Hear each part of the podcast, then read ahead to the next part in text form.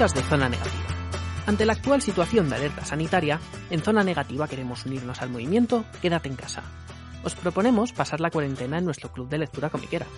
En este programa hablaremos de Secret Wars, la de 2015 de Hickman y Rivich, y, como ya sabéis, al final del programa os diremos cuál será la lectura para el próximo podcast.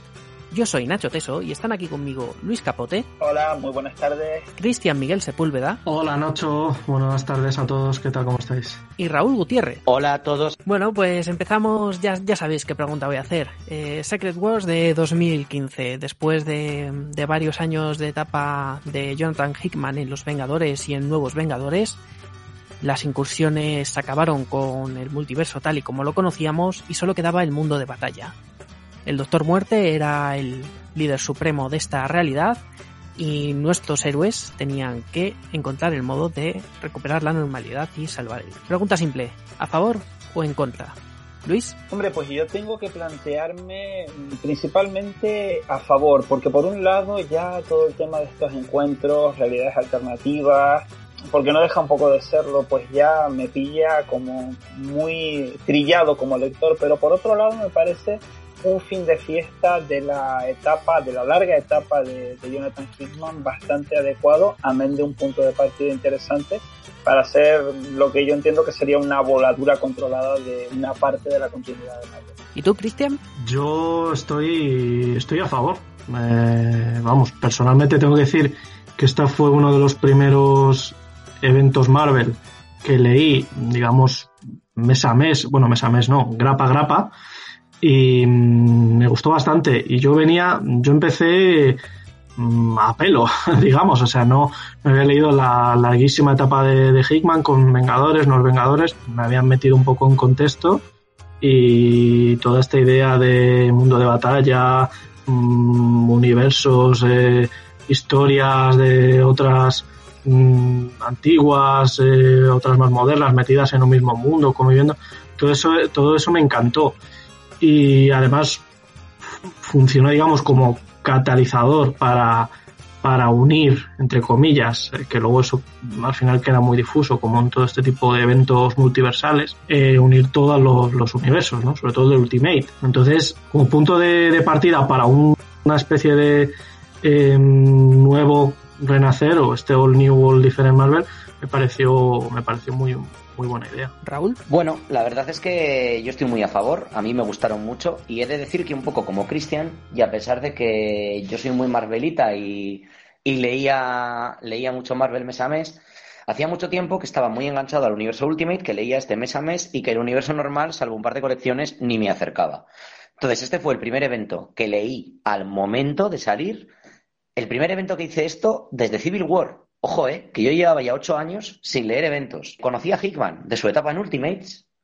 Me encantaba el hacedor. Cuando me enteré de que iba a hacer esto y de que iba a hacer una especie de crisis en tierras infinitas a lo Marvel, me lancé y lo único que hice antes de leer esto fue por recomendaciones que leía en internet, de hecho en zona negativa, que os leía y que yo todavía no formaba parte de esta gran familia, fue leerme unos cuantos números del principio de Nuevos Vengadores y del final, y para saber lo que eran las incursiones y un poco dónde me encontraba, y me lancé de cabeza. Y he de decir que me la he leído ya varias veces, la primera sí, y ya las siguientes, después de haber releído los Cuatro Fantásticos de Hickman y todos los Vengadores de Hickman, y creo que a pesar de las dos lecturas y de que la segunda evidentemente es más informada y te da pues más conocimiento para, para entender lo que estás viendo, me parece un, un evento muy bueno como evento, una historia muy buena para justificar un reboot y, coño, muy entretenida, que a veces se nos olvida, los cómics tienen que divertir, señores y este divierte mucho. Pues hablando de diversión, no de los aspectos más destacados y con los que estoy seguro más se divirtieron los autores fue el método de publicación. Para quienes no lo sepan, eh, todas las series se paralizaron en, para el inicio de Secret Wars. Eh, Amazing Spider-Man, Patrulla X, Vengadores, eh, todas pararon su publicación y lo que ocurrió es que fueron sustituidas por otras series. Así que tuvimos, eh, bueno, miniseries. Tuvimos Planet Hulk, tuvimos Civil War, tuvimos Amazing Spider-Man Renueva tus votos. Mm, tuvimos eh, una selección que venía desde eventos del pasado, también tuvimos referencias a las Secret Wars originales, a la Guerra del Infinito. y mm, reaprovechar ciertos elementos que más o menos siempre habían existido, como en Amazing Spider-Man Renueva tus votos, que nos encontrábamos con un Peter Parker casado con Mary Jane y con una hija. Entonces, eh, quiero vuestra opinión sobre este método de publicación y ya que estamos, pues, pues la miniserie favorita, ¿cuál, cuál recordáis con más cariño? Y también al contrario, ¿cuál recordáis eh, de forma más crítica? Eh, empieza tu capote. Pues mira, a mí me parece que es el resultado de haber practicado esa fórmula a la que hace referencia durante bastante tiempo. No es la primera vez que se planteaba.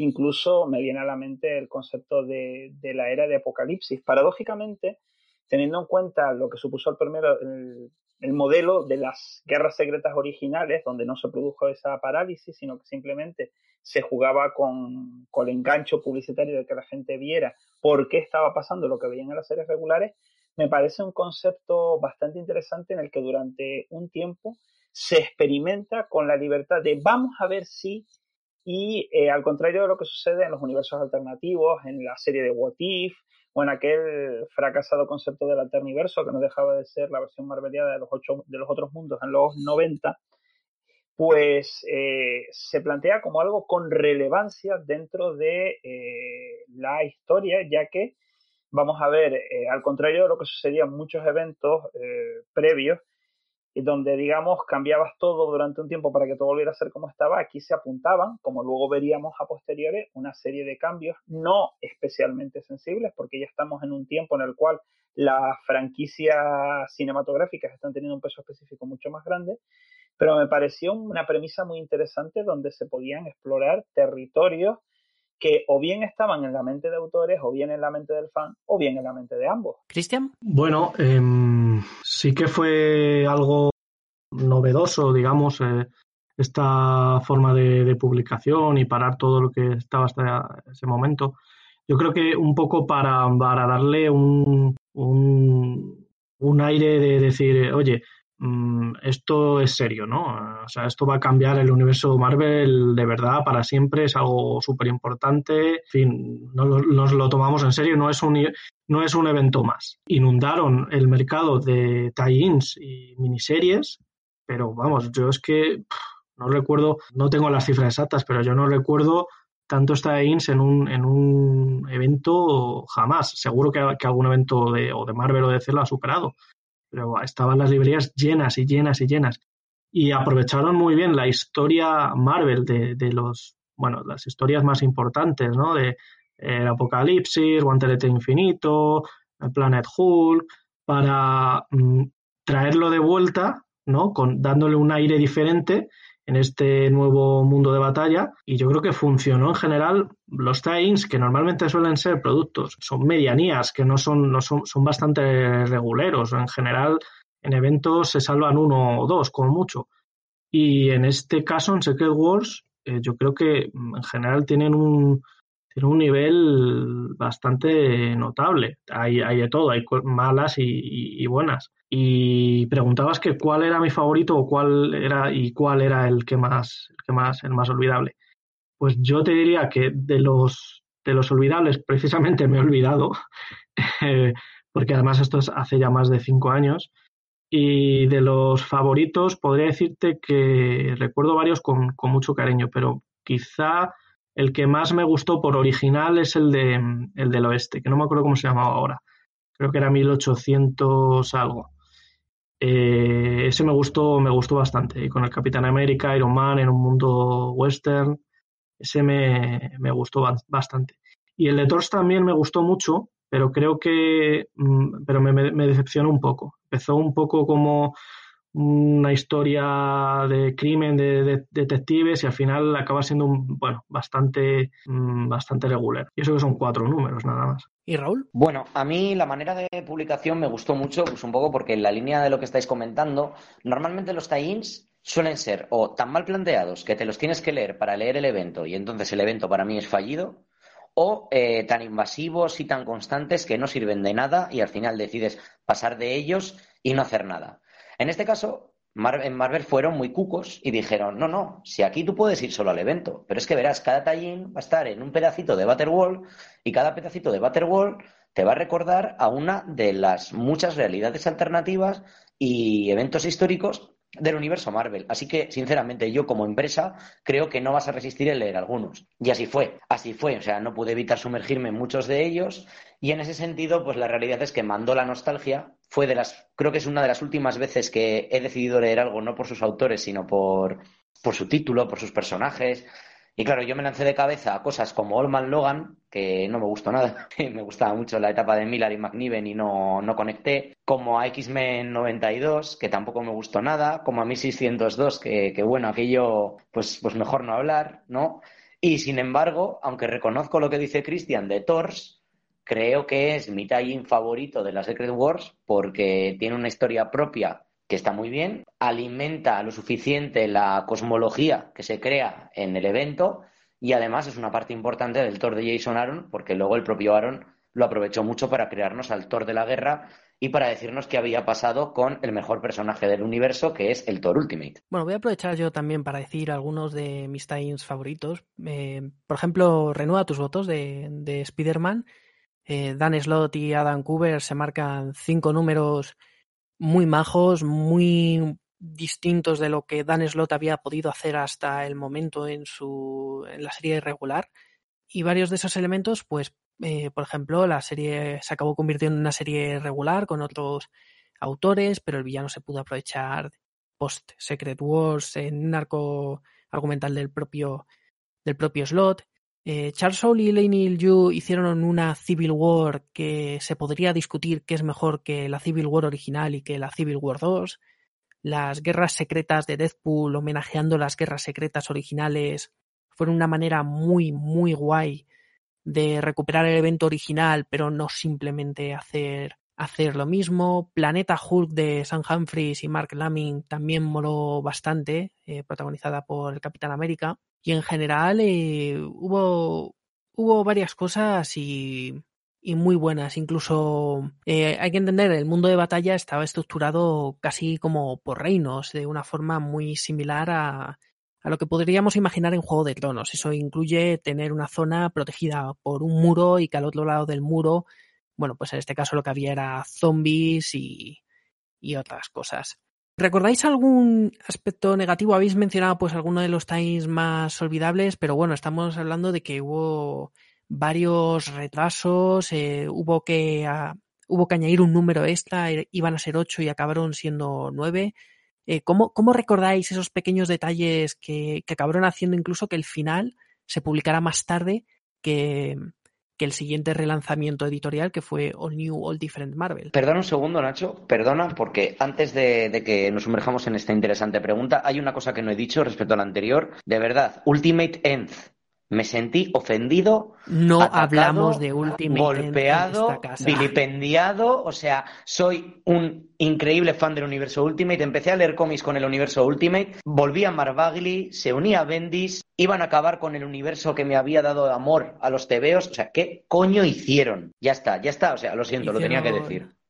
Hicieron una cosa muy mala y yo. ¿Qué es eso? Contigo... ¿Qué es eso? O sea, es que, es que, es que no entiendo la historia, te lo prometo. Ni siquiera sé de qué va. Yo cuando hice el artículo ese con Pedro de, dedicado a Bendis y a su historia editorial, más o menos intenté sacar algo en positivo de aquella historia y lo único, y mi resumen en mi cabeza de lo que intentaba Bendis era un poco practicar con Iron Man, que era un personaje del que se iba a encargar después intentar hacer un pseudo homenaje a todo lo que había sido el universo Ultimate que le salió muy mal. Encima tenías a un Mark Bagley en horas bajas. Eh, yo estoy contigo, para mí fue el muy mal, muy mal. que menos me gustó, fue el que más sufrí y además era el más desconectado con la historia general de Secret Wars, porque más o menos todos los tie-in conectaban bien con la historia principal de Hickman y, y este no, este iba a su rollo y, y mal, y mal.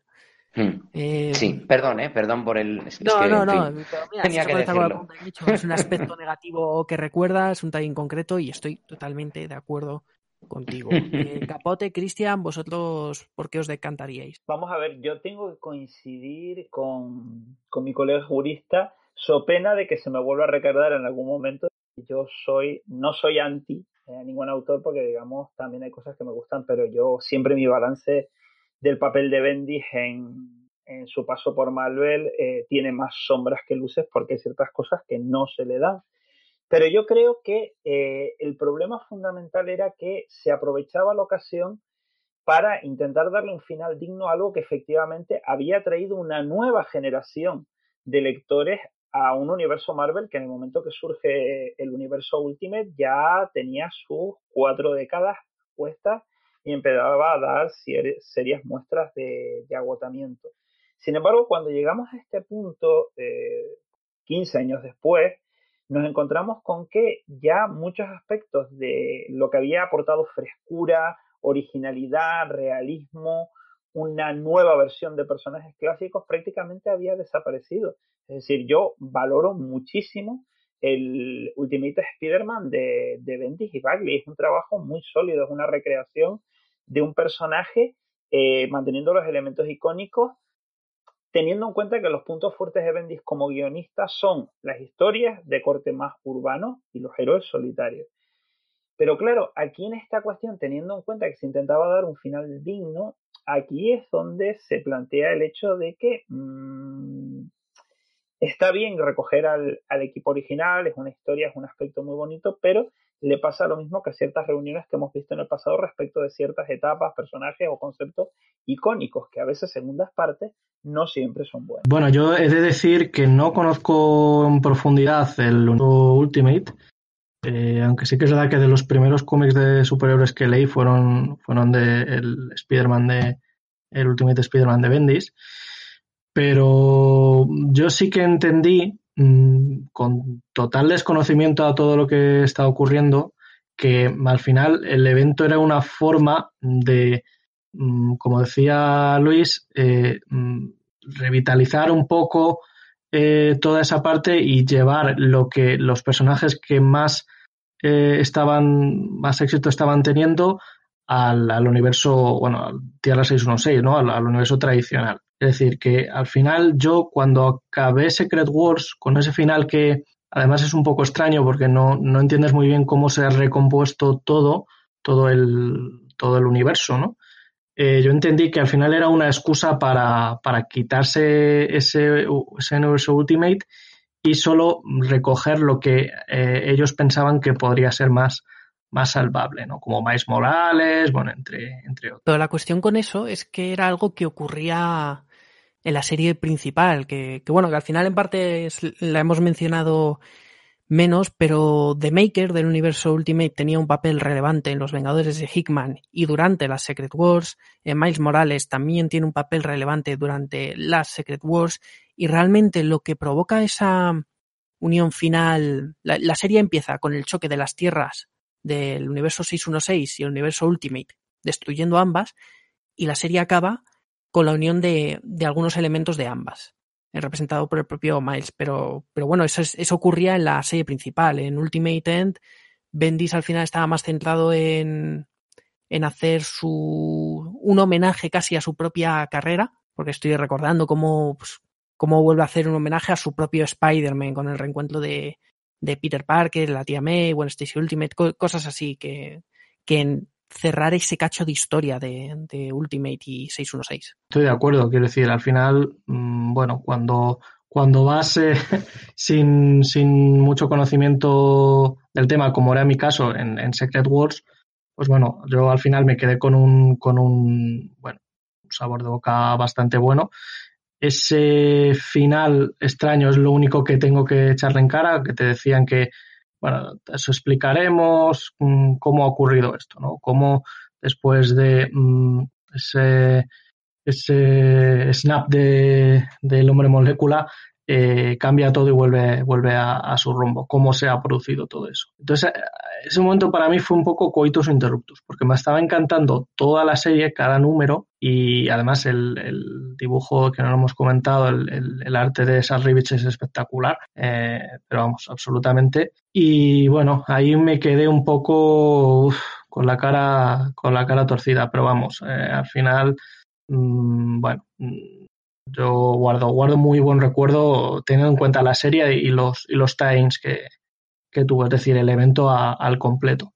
Y además yo creo que mm, no es que no se pueda entender el universo Marvel de ahora, pero desde luego, mm, si has leído Secret Wars, tienes, o sea, si has, si has estado muchos años sin leer Marvel, rollo 10 años, y no y te enganchas ahora dices, uy, ¿qué pasa aquí? ¿Qué hace aquí Miles Morales? ¿Qué hace este? ¿Qué, ha pasado con el Ultimate? Desde luego este es un evento muy importante, eso es, eso es, eso es así. ¿Cuáles serían vuestras consecuencias favoritas de, del final de Secret Wars? Eh, porque tuvimos eh, los cuatro fantásticos eh, se les movió fuera del tablero, se convirtió en una especie de arquitectos multiversales de toda la realidad Marvel, eh, tuvimos al Doctor Muerte dando, dando un giro para intentar ser un héroe, a su modo.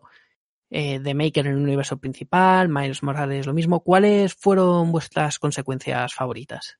¿Y qué más habéis disfrutado leyendo años después? Pues mira, voy a ser, voy a ser clásico. Eh, has mencionado ya dos de ellas. Una es Miles y otra es The Maker.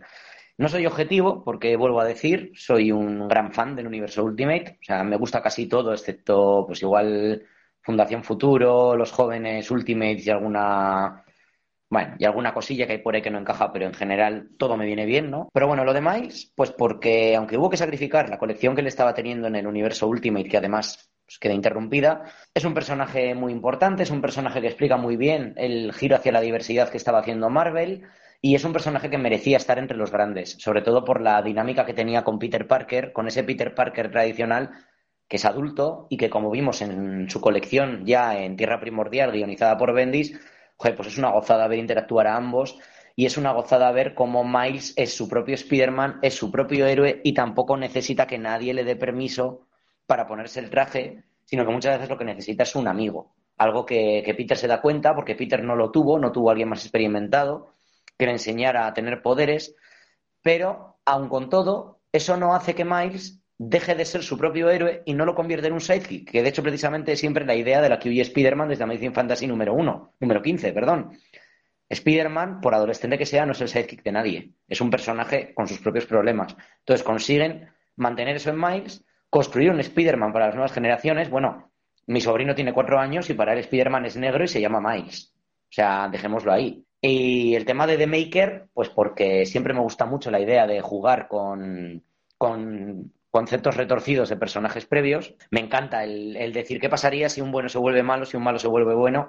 Y en el caso de Rick Richards, yo muchas veces me he preguntado el por qué no es un científico loco una persona que, joder, lleva la investigación a unos límites tan grandes, ¿no?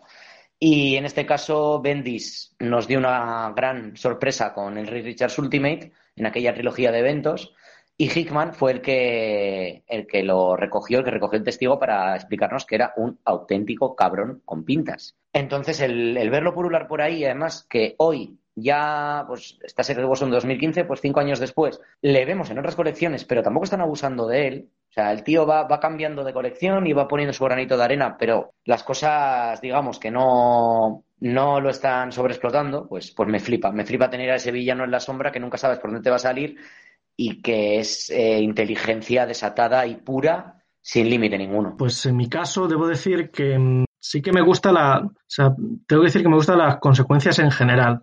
Es decir, la idea de unificar todo, o bueno, unificar el, sobre todo el universo Ultimate y, mezclar esos personajes. Eso me gusta. Pero creo que, por ejemplo, estoy de acuerdo con Raúl, a mí me gusta mucho el personaje de Maker, eh, la versión corrupta, digamos, de, Richards, que además yo creo que, efectivamente tiene, tiene bastante sentido. Y yo creo que no se, lo no se le ha aprovechado del todo, o por lo menos desde luego no como antes. Eh, me gustó que introdujeran a Viejo Logan, que siempre ha sido una de mis obras mm, favoritas, que al final es un poco macarra y chorrada el Viejo Logan, la de Millar, pero, pero muy, bueno, en fin, muy, muy divertida. Entonces me gustó que, introdujeran al, al, personaje con, lógicamente, con la correspondiente muerte de, de Lobez, ¿no? Del no de, de ese entonces. Y tampoco pienso que, a pesar de que tuvo presencia en varias colecciones de, de la Patrulla X, mm, no creo que no se le sacó el partido suficiente al viejo Logan. Entonces, bueno, por eso digo que, me quedé un poco, o sea, pensé que iba a ser muy buena idea, pero al final, por lo menos yo, no le, no le supe sacar todo, todo el juego que quizás, que quizás tuve que otras personas, pues a lo mejor sí pudieron, sí pudieron sacarle. Para mí, yo tengo que coincidir con el hecho de la importancia de incorporar el, lo que quedaba salvable del universo Ultimate a, la continuidad regular, porque supone mm, el fin de ciclo en una de las ideas de universo alternativo o de sello editorial paralelo que ha resultado más exitosa, si no la más exitosa en la historia de Marvel, comparado con el fracaso del nuevo universo, por ejemplo. Y coincido con Raúl en el hecho de la importancia de incorporar a un personaje que tiene el mismo nombre, porque yo parto de la premisa de que si queremos que la lectura de cómics, por ejemplo, en este caso son Marvel, tenga continuidad, hay que darle a cada generación sus propios héroes, sus propias etapas, sus propios personajes. Y a mí me parece bien que haya eh, generaciones o personas que identifiquen a Miles Morales como, como Spider-Man. Yo creo que eso para mí es uno de los aspectos más importantes. En el otro, el que mencionaba en el tema de los cuatro fantásticos, yo quiero ver, es una apreciación personal y como tal subjetiva, ya eh, que ya queda muy patente el hecho de que eh, la parte eh, de grapa, de viñeta, de cómic de la franquicia ya no es la más importante, sino las cuestiones extra artísticas o extra editoriales se llevan la parte del león y yo quiero ver una conexión entre esa, por ejemplo, entre comillas, desaparición de los cuatro fantásticos y toda la cuestión de los derechos para una transformación en la forma de una adaptación cinematográfica que eh, solamente se han resuelto cuando de nuevo aspectos completamente ajenos al carácter artístico editorial se han solventado. Muy bien, pues con esto llegamos al final del programa. Muchas gracias por estar aquí, Luis. Muchas gracias, ha sido un placer compartir mesa virtual con ustedes. Muchas gracias, Cristian. Eh, gracias, chicos, un placer estar con esta tarde para hablar de esta, de Y muchas gracias, Raúl. Gracias a vosotros y me voy a releer la Secret Wars otra vez. Y muchas gracias, queridos oyentes, por estar aquí una vez más. Yo soy Nacho Teso y nos escuchamos en el próximo podcast. stuck that you got that door.